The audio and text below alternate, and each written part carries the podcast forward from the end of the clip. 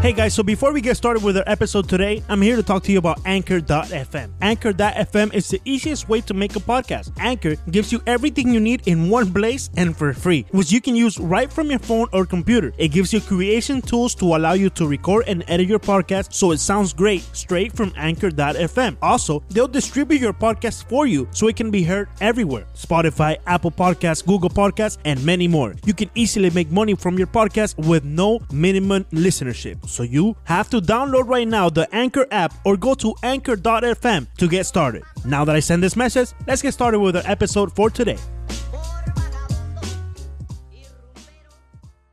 Bienvenidos amigos de Cinco Razones, hoy con un episodio, edición especial de fútbol. Vamos a estar hablando sobre fútbol internacional, eh, yéndonos un poco hacia lo que es la nueva Liga de Naciones Europeas y tocando muy de, por encimita lo que está sucediendo con las ligas en Europa, los momentos difíciles que están viviendo algunos de los grandes, eh, tanto de la Liga Española como en Inglaterra y todo lo que puede ser esta primera parte de la campaña para estos equipos importantes en el mundo europeo. Y vamos a estar hablando con Bruno Gómez, Bruno periodista venezolano, diferentes medios de comunicación, eh, IBC o IBC, ahora con su nuevo nombre aquí en los Estados Unidos, eh, colaborador de Deportes en Grande, Actualidad 1040 y también en la 990 ESPN Deportes.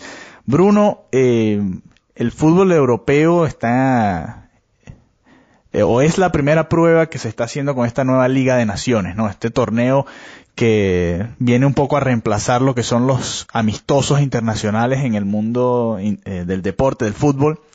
Eh, ya no ya no vamos a poder ver eh, amistosos internacionales con equipos sudamericanos y contra equipos europeos, por ejemplo, porque los europeos están concentrados en esta Liga de Naciones. Primero que nada, para explicar un poco de qué se trata esto, cuál es la idea y qué ganan estos equipos con la Liga de Naciones. Primero, Alejandro, gracias por, por la invitación eh, y por supuesto que esta Liga de las Naciones de la UEFA me parece, por lo menos lo digo a tono personal, aunque entiendo las críticas, las quejas y las preocupaciones que hay, yo creo que llegó para quedarse. En Europa había mucha, muchos análisis sobre el tema de los partidos amistosos. Sí, habían buenos juegos contra Brasil, Argentina, Uruguay, alguno más, Chile, puede ser, México, eh, pero eh, ellos no querían seguir enfrentándose entre ellos eh, en partidos amistosos por temas deportivos y no deportivos, como para qué si después tenemos un proceso de clasificación y, y, enfrentarnos en un mundial o en una euro, para qué también vamos a jugar partidos amistosos. Además, económicamente hablando, no, nunca podemos comparar un partido oficial con uno amistoso eh, para venderlo por televisión, por el tema de los fanáticos. Te aseguro que cualquiera de nosotros paga más dinero por un partido oficial que por un partido amistoso. Eso está claro y es lo que está buscando la UEFA. Eh, para resumirte, se está buscando reducir los partidos amistosos en Europa eh, por ejemplo, en la Liga 1 o la primera división de esta Liga de las Naciones, me gusta llamarlo primera división, aunque no es el término correcto, pero creo que así lo entendemos nosotros mejor, recuerden. Sí, el nivel A. Sí, el nivel A, hay ascenso y descenso en este formato. Eh, hay cuatro grupos de tres eh, equipos, de tres naciones. Es decir, siempre va a quedar uno libre en cada una de las jornadas y ese va a tener la posibilidad de un partido amistoso por allí para no matar, eh, deportivamente hablando, la posibilidad de jugar uno amistoso contra Brasil, Argentina, Chile, México, porque también eso trae dinero. Así que desde ese punto de vista, UEFA busca dinero. Eh, las selecciones lo ven como competitividad. Yo creo que preparas mejor a tu selección en partidos oficiales que en partidos amistosos. Yo lo veo así. A lo mejor un técnico mm, me dirá a mí todo lo contrario y, es normal porque él pensará que es mejor eh, hacer 11 cambios para probar un equipo distinto en un, en un tiempo, eh, dividirlo en grupos, etcétera. Pero yo creo que el futbolista, cuando va a jugar un partido amistoso, le mete un poquito el freno de mano al asunto, evitar lesiones, pensar en el club, pero cuando le dicen partido oficial y tienes el escudo de tu país en el pecho, la cuestión cambia. Así que a mí me gusta, eh, a mí me parece interesante, formato un poco complicado de entender, Eh, hay un Final Four, término muy conocido aquí en Estados Unidos, para la Liga 1, la de Primera División, la clase A. Eh, en, esos grupos de cada de, tres equipos uno se salva, el segundo, el tercero baja de categoría, lo mismo te lo cuento en categorías menores, hay un ascenso, sigue habiendo o existiendo eh, el, el, descenso. Y en ese Final Four eh, que será ya para el año que viene, 2019, no te garantiza todavía nada, campeón, pero me refiero porque hay un proceso de clasificación a la euro que puedes conseguir a través de un repechaje post clasificación, fíjense lo complicado, clasificación de UEFA a la Eurocopa, va a haber un repechaje que saldrá de esta UEFA Nation League como, como se conoce, ya hemos tenido partidazos, ya hemos tenido sorpresas, mira Alemania hoy estaría descendiendo la selección teutona que arrastra el problema del mundial, Así que no, es, no fue casualidad verlo jugar mal en el Mundial. Eh, así que a mí me gusta, me gusta el formato, entiendo las críticas, entiendo las dudas. Ricardo no le gusta, me, lo dijo en la 990 el otro día. Em, y es normal. Yo porque le tengo un poquito de fe. Tienen que mejorar algunas cosas, por supuesto, es un formato que recién empieza. Y hay que aprovechar también esas fechas de partidos amistosos que muchas veces eran insignificantes, ¿no?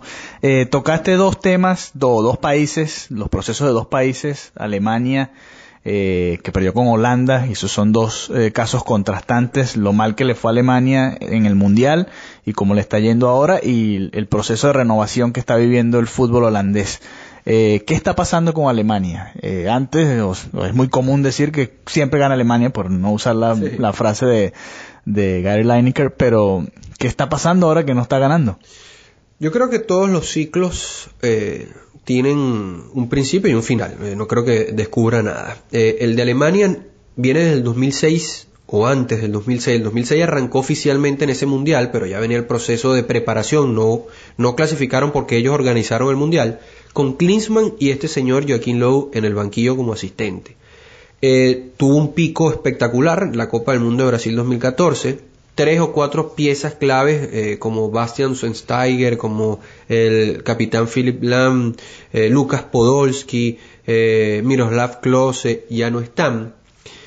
La juventud ha aparecido, han ganado todos los torneos mundiales y juveniles de categorías menores que ha jugado Alemania y le podemos mezclar la Copa FIFA Confederaciones, que no fue el mismo equipo que llevaron al Mundial, solo algunas piezas que arrastraron de allí. Pero sufrieron la maldición de la Confederaciones. Sí, sí, sí, se, se repite. Yo creo que hay que empezar a creer en esa, en esa maldición de verdad, porque no ha habido uno capaz, ni Alemania, ni Brasil, que son de los poderosos, por llamarlo de alguna manera, que han ganado y luego van a la Copa del Mundo, ¿no?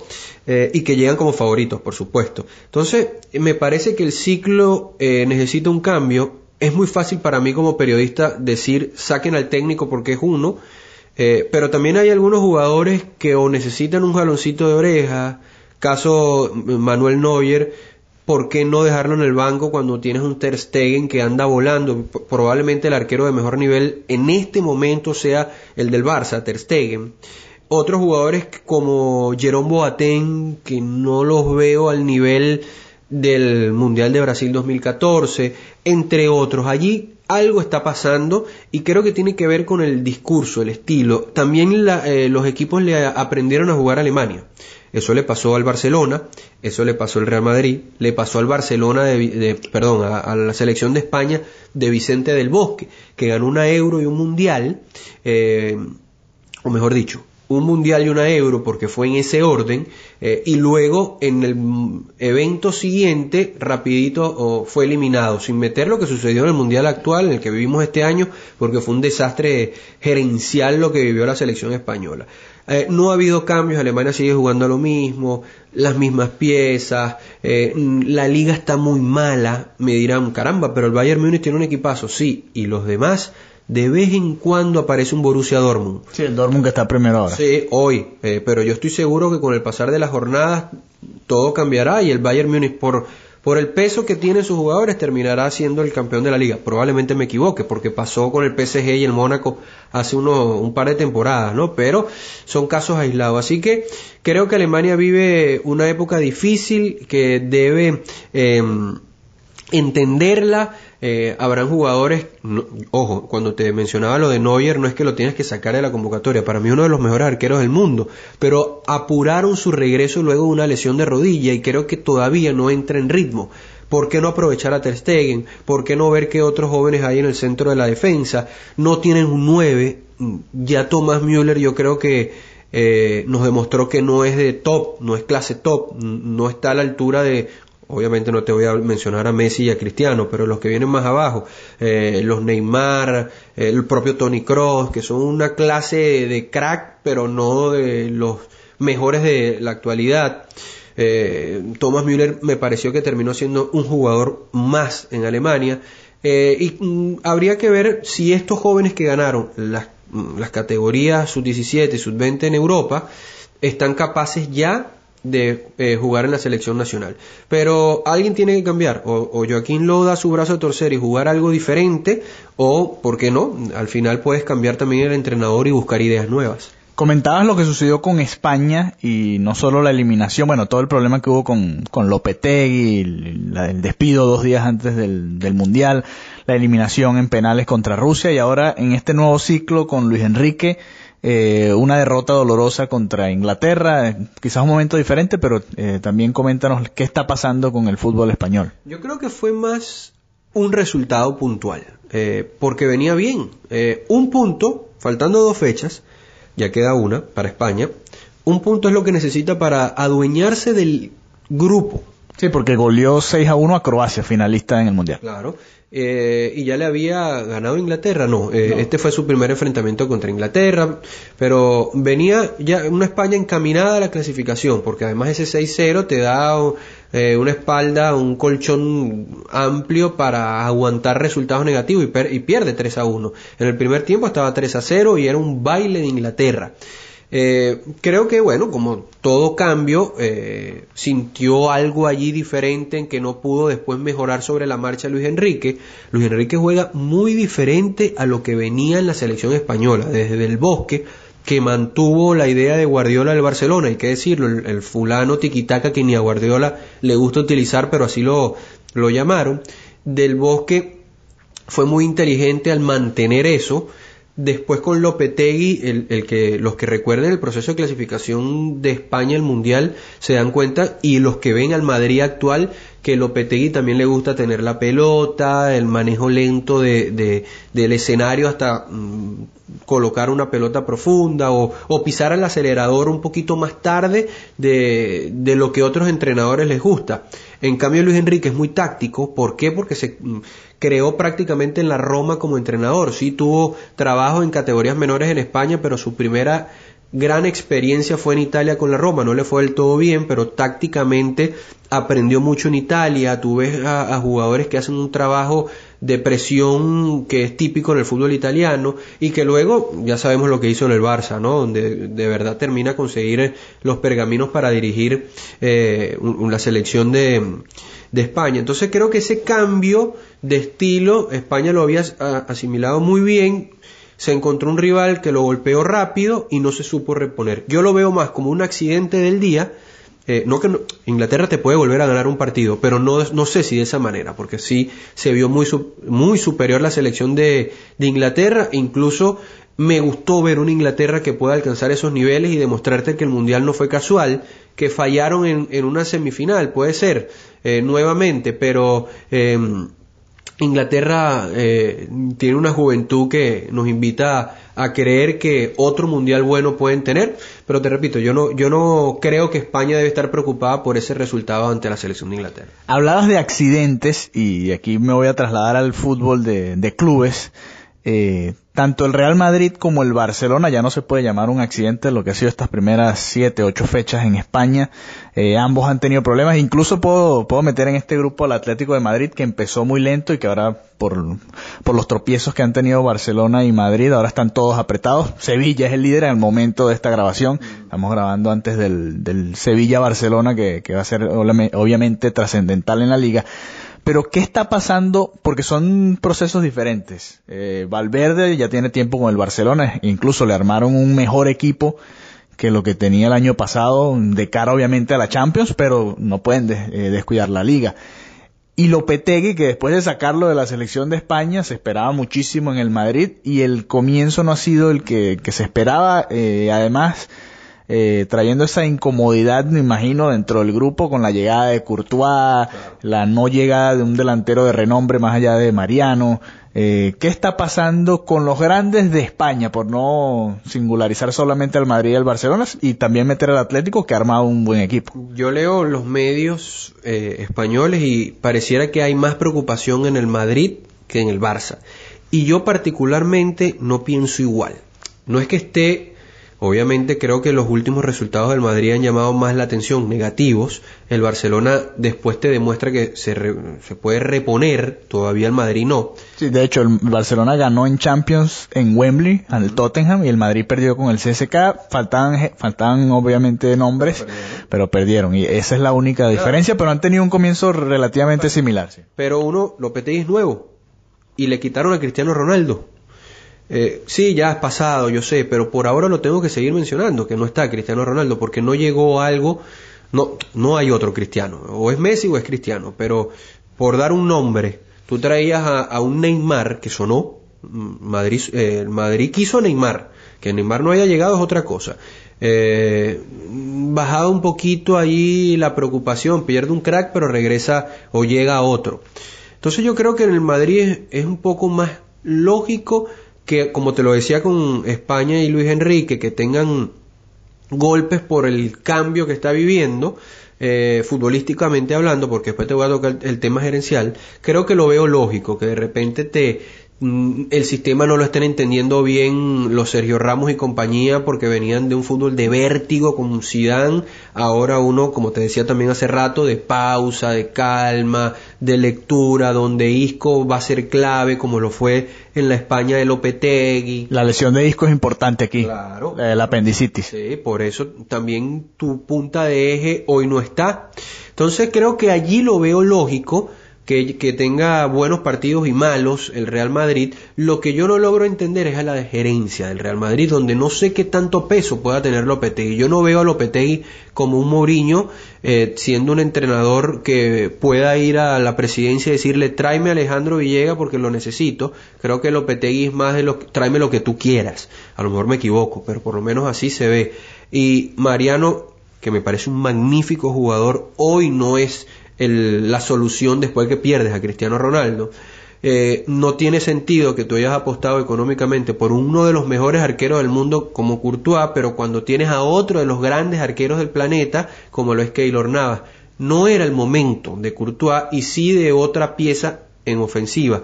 O en el lateral izquierdo, por ejemplo, se lesionó Marcelo y han tenido que inventar porque Teo Hernández salió también de la plantilla. Hace año y medio eh, Cristiano soltó unas declaraciones muy fuertes y, tenía que ver con la profundidad del equipo. En aquel entonces habían perdido a James, a mm, Morata, a mm, el central Pepe, entre algún otro que se me pueda escapar. Eh, lo que pasa es que esas declaraciones fueron borradas cuando ganas las Champions de manera consecutiva. Pero el Real Madrid no es profundo. Ahora me voy al Barça, que sí me genera más preocupación porque es segundo año de Valverde, porque sí le reforzaron el equipo de alguna manera u otra, porque ya no tienes la excusa de que Coutinho llegó en enero y estaba en proceso de adaptación, no iba a jugar Champions, etcétera, está desde la pretemporada. Llegaron dos, tres piezas mm, como eh, el colombiano central, eh, Jerry Mina. Jerry Mina sin sentido porque ya lo tuviste que vender. Hay un tema extraño también en la directiva del Barcelona, pero que pareciera que mejoró con los refuerzos eh, actuales o, lo que pudo traer, eh, entre otros que empiezan a jugar mejor. Y yo siento que si no está Messi, este equipo no gana un partido. Suárez ha tenido un bajón, me parece que es culpa del técnico, eh, me parece que Valverde ya debería tener mejores resultados. Ojo, estoy hablando de un técnico que ganó dos torneos el año pasado, pero el, su comienzo yo pensé que iba a ser de afianzar y por ahora me ha generado preocupación. Eh, ¿Va a mejorar este Barcelona? Yo creo que sí. Es más, es el gran favorito de la liga porque el proyecto eh, tiene dos años, a diferencia del Madrid. Para mí tiene más nombres hoy que el Real Madrid, sin duda alguna. Perder a Cristiano Ronaldo en el Madrid hace eso. Y por último y breve, del Atlético de Madrid, Es el Atlético de Madrid del Cholo, Alejandro. Pero No, antes de que te me vayas al Atlético de Madrid, hablar de las rotaciones de Valverde o la falta de rotación en Val- de Valverde, porque, a ver, eh, vinieron figuras importantes. Arthur llegó de Brasil, Vidal eh, vino desde el Bayern Múnich. Hay mediocampo, o sea, hay cómo rotar, no, no es el Madrid que no tienes, o sea, volteas al banco y está Pablo Ceballos, por ejemplo. En el Barcelona hay una banca de renombre, Dembélé empezó muy bien la temporada y ya está nuevamente en el banco, o sea, ahí, eh, ¿por qué no rota Valverde y ya metiéndonos más en la estrategia dentro del partido, le está costando eh, analizar, veo que mete los cambios muy tarde, eh, no sé, le cuesta como darle la vuelta o tiene miedo sacar alguna figura de peso más temprano, que- señalarlo, eh, ¿qué está pasando con Valverde en ese sentido? Las rotaciones y los cambios. Yo creo que pasa, no sé si la palabra sea miedo, pero yo particularmente siento que Luis Suárez necesita descanso, tanto en la selección como en, en el Barça. Eh, no, que me ha dado tres asistencias, que el otro día sin tocar la pelota dejó dos mano a mano, sí, a Messi que terminaron en gol, no recuerdo el partido, pero fueron dos, Eh, contra el Tottenham. contra el Tottenham fueron dos jugadas de centrodelantero sin tocar la pelota, movimiento eh, diagonal en el área y dejó mano a mano a Messi que no falló. Pero Suárez hace goles. Nosotros sabemos que Suárez hace goles y tiene un bajón. Las rotaciones que hablas tú no son las mejores. Termina a lo mejor fulminando a un Rakitic cuando puede Vidal jugar en esa posición sin problema alguno por lo menos en Liga y el otro en Champions, o dos, dos para Rakitic si es el titular, y de repente le das descanso con, con Arturo Vidal. Y lo más importante, creo que no ha tenido lectura sobre la marcha. Los cambios tardes es eso, que le tienes confianza a tu once y no al banco, y creo que es injusto, creo que en el banco tienes soluciones que debes aprovechar mucho más. Eh, no sé si esto vaya a cambiar, a mí me parece Valverde un muy buen técnico. Eh, me, parece incluso mejor que Lopetegui, si hago una comparación eh, entre uno y otro. Pero no debes permitir que tu equipo vuelva a llegar a abril, mayo, cansado. Porque eso fue un poco antes, marzo, abril. Porque eso le pasó la temporada pasada y así lo agarró la Roma. eh, y ya sabemos lo que pasó. Mm, si bien no creo que la Roma vuelva a ganar un partido al Barça así, pero pasó, Alejandro. Es- Eso es lo que debemos analizar. No si, no si la Roma le vuelve a ganar, es que la Roma le ganó. Eh, ¿Y qué pasó allí? Yo sentía un equipo que ya no estaba a la altura física y tiene que ver con el sistema de rotaciones que otros Barcelona sí han tenido. Que recuerdo que debatíamos mucho hace unos años. El único que no descansa es Messi. Ahora Messi lo he visto descansando un poco más. Ahora sí podemos saltar al Atlético de Madrid porque, y bien lo decía el Cholo Simeone, no está al nivel del Barcelona y del Real Madrid en cuanto a plantilla, pero obviamente está por encima del Sevilla, actual líder de la liga, al momento de grabar este podcast, de un Valencia que también está en Champions, y no termina de jugar bonito y creo que nunca va a jugar bonito porque no es el, el ADN de Simeone, pero sí debería jugar mejor. Eh, cabe, eh, ¿Qué piensas de lo que está pasando en el otro lado de Madrid? Yo hoy eh, difiero de, de el Cholo en el tema de que tiene menos equipo que Madrid y Barça. Por lo menos creo que está igualado en algunos aspectos con el Real Madrid. Probablemente si lo ponemos una balanza termine siendo mejor el Real Madrid, pero muy poco, no hay una brecha tan larga como él trata de decir, porque es su estilo. Él le gusta que sus equipos lleguen por debajo de la mesa, no ser favorito, porque él juega además así, juega como el equipo humilde entre comillas, que defiende, que terminan jugadores con la cara rota, con las rodillas marcadas, porque son más garra, guerra que fútbol, y no se lo estoy criticando, me parece el Cholo Simeone de los mejores entrenadores de, de la actualidad, es su estilo y es respetable, ¿no? Pero el, Barce- el, perdón, el Real Madrid no tiene un Antoine Griezmann hoy.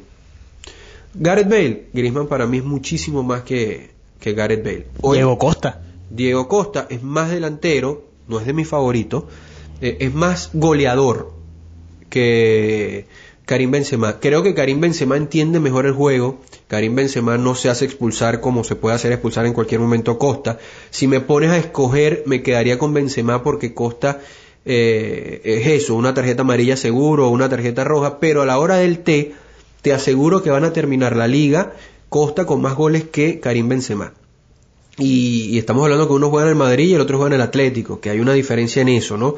Entonces creo que ahí el, el Cholo Simeone no es honesto al darse cuenta que ya su equipo está a la par de aquellos dos. La verdadera diferencia entre estos tres es Lionel Messi. Y bueno, a lo mejor un equipo más compacto, estilo de filosofía, puede tener el Barcelona, por eso te repito el favoritismo. Pero tiene dos de los mejores centrales del mundo, un muy buen arquero, Oblak es un muy buen arquero. Eh, Godín, aunque por cierto leía que, está teniendo unas semanitas bastante extrañas, Godín, que incluso le fue mal en la selección nacional uruguaya, pero es el, dame a Godín siempre. Jiménez es muy bueno. Los laterales, tiene a uno que es campeón del mundo con Francia como Lucas Hernández. Eh, entre algún otro que se me puede escapar. Recuerdo que llegó un lateral del de Colombia, lateral derecho Santiago Aria llegó eh, para esta temporada. Coque, selección nacional en España. Eh, ¿Qué más? Que campeón del mundo también y muy rápido, los, los de arriba, Griezmann y Costa, entre otros. Tiene un equipo para jugar mejor, como dices tú, pero eso no va a cambiar. Y yo, como seguidor colchonero, lo puedo admitir, eh, mi equipo en España siempre ha sido el, el Atlético de Madrid, aunque no soy fanático, simplemente seguidor. Mm, históricamente, los el Atlético de Madrid no ha sido vistoso es guerra, lucha, sufrimiento. Y así se ha mantenido con el Cholo Simeone, se mantendrá, pero lo único que no estoy de acuerdo es en que él diga que está muy por debajo de Madrid y Barça porque tiene un equipazo. Hablaste de ser seguidor de un equipo y sé que eres seguidor del Milan. Ya vamos a hablar del derby de la Madonina, que es este fin de semana eh, importante. Pero antes me quiero ir a Inglaterra porque mencionabas a Mourinho antes. Eh, ¿Qué está pasando con el Manchester United y Mourinho? ¿No lo han sacado por el tipo de contrato que tiene? ¿De verdad creen en Mourinho, en el proyecto, en todos los jugadores que le han traído porque él sí los ha exigido? Eh, ¿Qué está pasando en Manchester? Hoy el Manchester United debe ser el gran fracaso en la, en la carrera de, de José Mourinho, porque en el Madrid no ganó la Champions, pero se encontró con el mejor Barcelona probablemente de la historia. Le jugó de tú a tú. De tú a tú, le llegó a ganar finales en una de una Copa del Rey. En una Copa del Rey, con ese famoso gol de Gareth Bale yéndose por una banda contra Mar Bartra, que creo que marcó la carrera de Bartra en el Barça entre otras cosas, ¿no? Y la de Pinto. Y la de Pinto, por supuesto, aunque Pinto, bueno, ya sabíamos lo, que podía ser, ¿no? Pero creo que Mourinho mm, hoy, sin saber qué va a pasar más adelante, si se queda o se va y termina ganando algo, hoy ha sido un fracaso, aunque no, no olvido que ganó una Europa League. Tu introducción fue, le han traído todo lo que pidió, es verdad. Eh, desde la locura que pagaron por Pogba, en esa locura le da la capitanía y se la quita, peleas. Yo no soy de los que opinan que un atleta le hace la cama a un técnico. Si yo llego a pensar eso, creo que sin pruebas, con pruebas otra cosa, me estaría eh, llevando la contraria en lo que somos apasionados en esta, a los que somos apasionados del deporte, ¿no? Porque estamos ya creyendo que no es solo deporte, sino muchas otras cosas. ¿Habrá existido? Bueno, no lo sé, yo no, no fui jugador profesional de nada, eh, pero yo recuerdo en mi colegio, high school, los equipos donde estuve, que el entrenador era el entrenador. Por lo menos yo lo veo así. Y yo no creo que sea el caso principal de Mourinho en el Manchester. Sí que su idea no está. Sí que hay jugadores que quieren jugar una cosa totalmente distinta a la que el técnico propone y que tiene jugadores para jugar distinto. Eh, pero sin duda alguna que es una preocupación. El otro día, hace un par de semanas, remontaron un partido de esos que eh, puede darte anímicamente algo extra, eh, pero mientras tú veas que en los entrenamientos Pogba y Mourinho se ponen malas caras, Lukaku, Lukaku no hace un gol en el Manchester y va con la selección hace tres, te habla que el técnico perdió las riendas futbolísticamente hablando no quiero entrar en la parte de vestuario porque no estoy allí. Futbolísticamente hablando del equipo, no rinde igual Mata, se quiere ir supuestamente, no rinde igual eh, Pogba, Pogba lo vi en la selección bastante bien, ya te hablé de Lukaku, entre otros. Pero hoy en día es el gran fracaso de la carrera de Mourinho y es por ahora la decepción de lo que va de la Premier League Recién empieza esto y después puede cambiar, Alejandro. Sí, ahora nos vamos, agarramos el avión y nos vamos para Italia hablar de, del Milan, el equipo favorito de, de Bruno, antes, desde antes de ser periodista, eh, hay un derby importante, el derby de la Madonina con el Inter este fin de semana y, ya, y después podemos hablar un poco de lo que es la Juventus eh, con Ronaldo y el Napoli de Ancelotti. Pero primero hablar del, del momento del Inter y del Milan eh, y de cara a este clásico. Mira, el Inter está bien. Eh, yo pensé que con el equipo que tenía mm, no le iba, a, no le iba a, eh, a ir bien, disculpen, en Champions. Y ganó sus primeros partidos. ¿Que no jugó bonito? Puede ser. ¿Que los ganó con dos disparos al arco? Mm, también puede ser, pero los ganó. El equipo está bien de la cabeza, entendiendo la idea de su entrenador, y con un Icardi que termina siendo la verdadera figura de este equipo. Icardi no es crack eh, desde punto de vista Griezmann, Neymar. Bueno, te repito, no lo voy a poner en el otro escalón de Messi y Cristiano. Es un delantero de los que se ha perdido. Eh, es el centro delantero que le tienes que poner la pelota eh, para que él defina, pero no te crea la jugada. Pero Icardi es líder. Y mira que con Icardi han pasado muchas cosas, el tema con Maxi López que le quitó a la mujer, le quitó a los hijos, eh, no lo querían en la selección argentina por esto, y él, él solo, te puede caer bien o no, ha tenido que ir rompiendo barreras que, se ha encontrado en su carrera para poder llegar incluso a ser hoy el 9 de la selección argentina. En los últimos partidos amistosos lo hizo bastante bien sin marcar lucha, entrega, garra, pero es un jugador técnicamente limitado pero un grandísimo definidor que le han armado en el Inter con jugadores como Candreva y el croata subcampeón del mundo Perisic, dos carrileros que lo alimentan mucho de goles y eso está rindiendo frutos en el Inter y creo yo parte de favorito eh, como favorito en este derby, aunque me duela decirlo, ante el Milan. El Milan de Gatuso. El Milan de Gatuso me está sorprendiendo y no Gatuso. Gatuso no creo que vaya a ser un entrenador top eh, en el en el mundo, pero sí un buen entrenador para una transición como vive el Milan. Lo mejor que le pudo pasar al Milan fue que los chinos desaparecieran. Trajeron plata que nadie sabe de dónde viene, estuvieron a punto de quedar fuera de la Europa League producto de esto, habían clasificado en el torneo pasado, pero por el tema de los fondos y el fair play financiero, a segunditos estuvieron de perder la, la posibilidad de jugar la, la Europa League.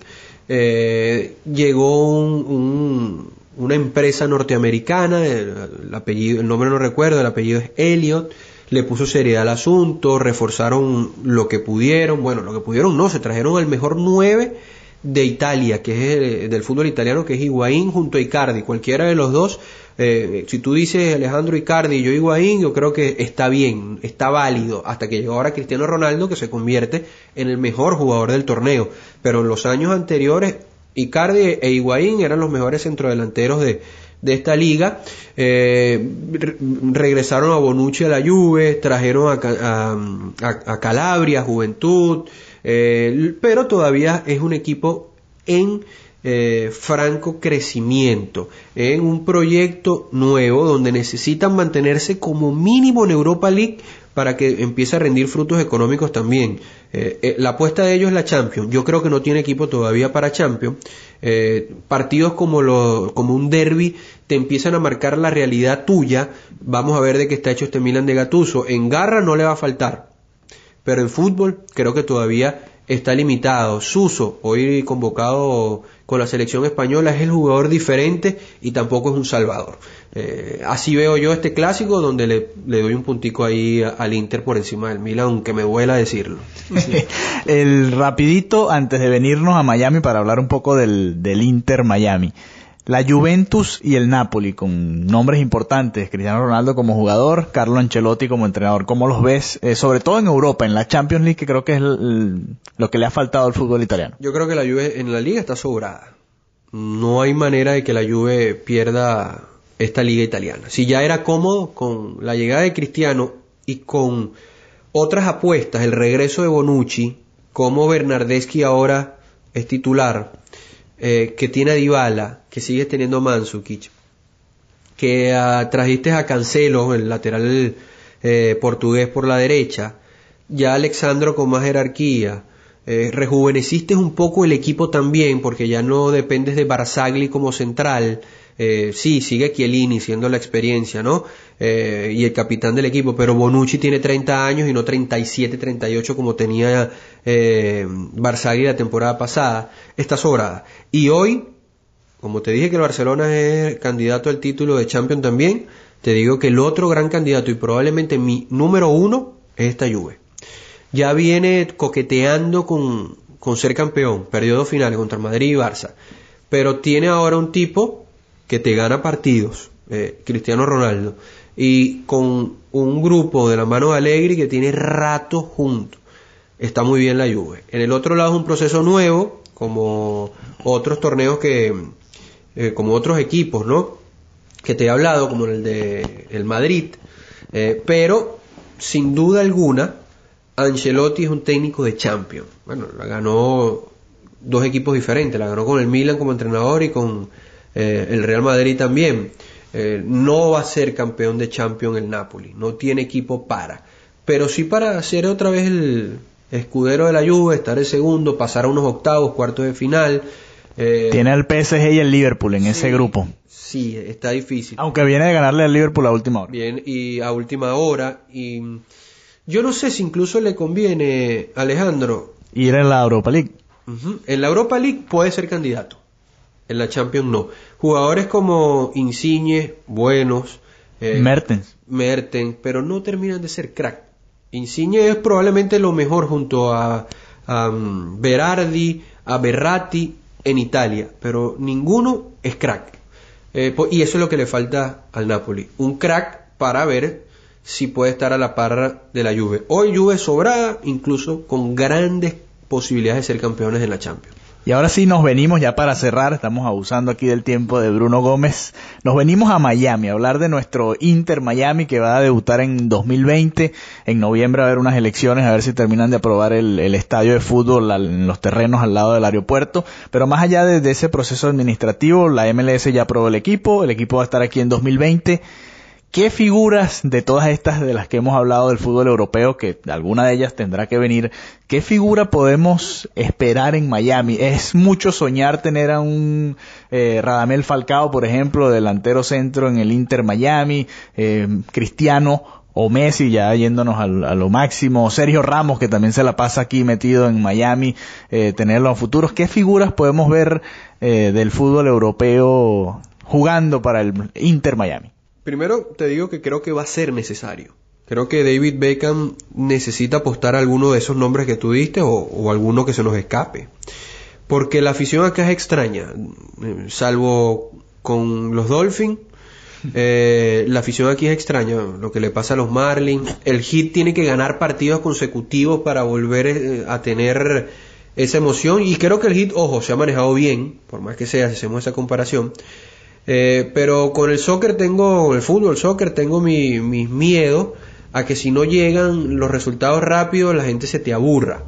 Por más de que aquí estemos una gran cantidad de latinos, pero somos resultadistas en el sur de la Florida. No como en Orlando, que les ha ido, no les ha ido bien, no han pasado a playoff, pero el estadio casi siempre está lleno. Eh, las probabilidades de que un crack a retirarse o cerca de retirarse venga a Miami yo creo que son altas. Tú dijiste que Sergio Ramos se la pasa y es que aquí se la pasan todos. Es un, es un atractivo que puede ser interesante para ellos decir, bueno, me retiro ganando buena plata, porque en la MLS pagan buena plata, y vivo en una ciudad que me gusta vivir. ¿Qué, qué tiene Miami? Bueno, hay que preguntarle. Clima, playa, eh, fiesta, eh, también puedes encontrar los que se quieren apartar de, de, de las fiestas, encontrarás espacios para vivir de esa manera. Sí, a media hora tienes tranquilidad, por lo desde el Weston, Weston por ejemplo. Eh, no es que necesariamente tienen que vivir en la playa. Eh, sé que los jugadores en su tiempo libre vienen más por la playa, ¿no? Pero, y si lo puedes hacer jugando al fútbol va a ser maravilloso. Y que además esté David Beckham de pilar, más fácil todavía que algún crack de estos, de estos terminen viniendo. Pero te repito, creo que va a ser un punto de lanza. Tiene que ser, tiene que ser aprovechado por Beckham ponle, pudieron con Cristiano, que Cristiano Ronaldo aparezca en todas las vallas, que sea eh, como hicieron con Slatan, y en una institución como el Galaxy que ya ha tenido piezas incluyendo a David Beckham, pero cuando tú la tienes, la debes aprovechar. Caso distinto al Atlanta United que no lleva un super recontra crack. No hay un Rooney, un Slatan, no hay de mm, alguno que se me pueda escapar que esté de Villa, Pirlo, Pirlo que estuvo por acá. Llegó Almirón y Joseph Martínez, nadie los conocía en los Estados Unidos, pero al hacerse ellos jugadores maravillosos en esta liga, tú pisas Atlanta y ya te lo vas a encontrar en vallas de publicidad. Por eso creo que por ahora, que todo está muy nuevo, pero deberían empezar ya, el Inter Miami va a necesitar de eso porque esta es una afición extraña de analizar. Aquí quebró un equipo de MLS ya, el Miami Fusion. Ojalá no vuelva a pasar, creo que hay un proyecto serio, creo que hay un proyecto que al tener la cabeza de David Beckham, futbolero como nadie, nos va a ayudar a que esto sea serio, que sea real, pero sí creo, Alejandro, que necesitan uno de esos cracks que tú mencionaste. No sé quién, está difícil saberlo, pero alguno de estos lo debes aprovechar y traértelo y comenzar con el pie derecho. La última, ahora sí. ¿Crees que David Beckham y la MLS, pero no me quiero centrar en David Beckham y el Inter Miami, puedan empezar a traer figuras jóvenes de equipos importantes de Sudamérica? Eh, ¿Crees que eso puede empezar a hacer que la MLS y el Inter Miami no sea simplemente un lugar de un año de retiro o de dos años de retiro de ya futbolistas que están ya de salida, sino que sea una liga quizás eh, puente hacia Europa? Eh, yo creo que hay que ver el ejemplo del Atlanta, Atlanta lo está haciendo. No oficial. Hace un par de días me confirmaban desde Argentina que el Piti Martínez, uno de los jugadores claves de River en semifinales de, Copa Libertadores de América, va al Atlanta. Ya te hablé de Joseph Martínez y Almirón, que fueron apuestas del Tata Martino. Almirón paraguayo, el 10 de Paraguay, jugando en la MLS. Eh, Barco eh, tuvo eh, la temporada 2017, el argentino Barco tuvo una maravillosa Copa Libertadores de América y vino para acá. Eh, Atlanta te demuestra que puedes arrastrar a los jóvenes. Lo que todavía no está claro porque no ha sucedido constantemente es si de acá a los Estados Unidos tú puedas dar el salto a Europa. Y ese es el miedo de los futbolistas jóvenes. Pero por buena plata, en la situación de los países latinoamericanos, tú puedes encontrar que esos eh, jugadores talentosos se vengan. Si de verdad se confirma lo del Piti Martínez eh, y, y con el Atlanta, te demuestra que sí puede. Ojalá Miami tenga esa visión, pero a diferencia de Atlanta, yo sí te digo que esos jóvenes tienen que ser reforzados por un Slatan. Aquí sí vas a necesitar traer una figura que desde el día uno te lleve a gente al estadio, porque si te traes a Joseph Martínez, por, seguir poniendo un ejemplo con, el Atlanta, eh, bueno, puedes arrastrar a algunos venezolanos, pero algunos necesita algo que no solo arrastre o a un colombiano o a un venezolano, porque el caso de Radamel es distinto. Radamel lo conocemos todos en el mundo del fútbol, pero José Martínez no lo conocían casi nadie porque le fue mal en el Torino en Italia. Así que creo que sí puedes traer jóvenes, pero necesita el Miami, el Inter Miami de Beckham, también traer un crack. Muchas gracias a Bruno Gómez, hablando bastante de fútbol, diferentes ámbitos eh, de lo que es el fútbol internacional. Esto lo vamos a estar haciendo más a menudo para hacer un, un examen más minucioso de todo lo que va sucediendo en las diferentes competencias europeas. Recuerden eh, suscribirse a nuestro podcast, Cinco Razones Podcast y obviamente seguir escuchando y disfrutando de todos los podcasts del Five Reasons Sports Network.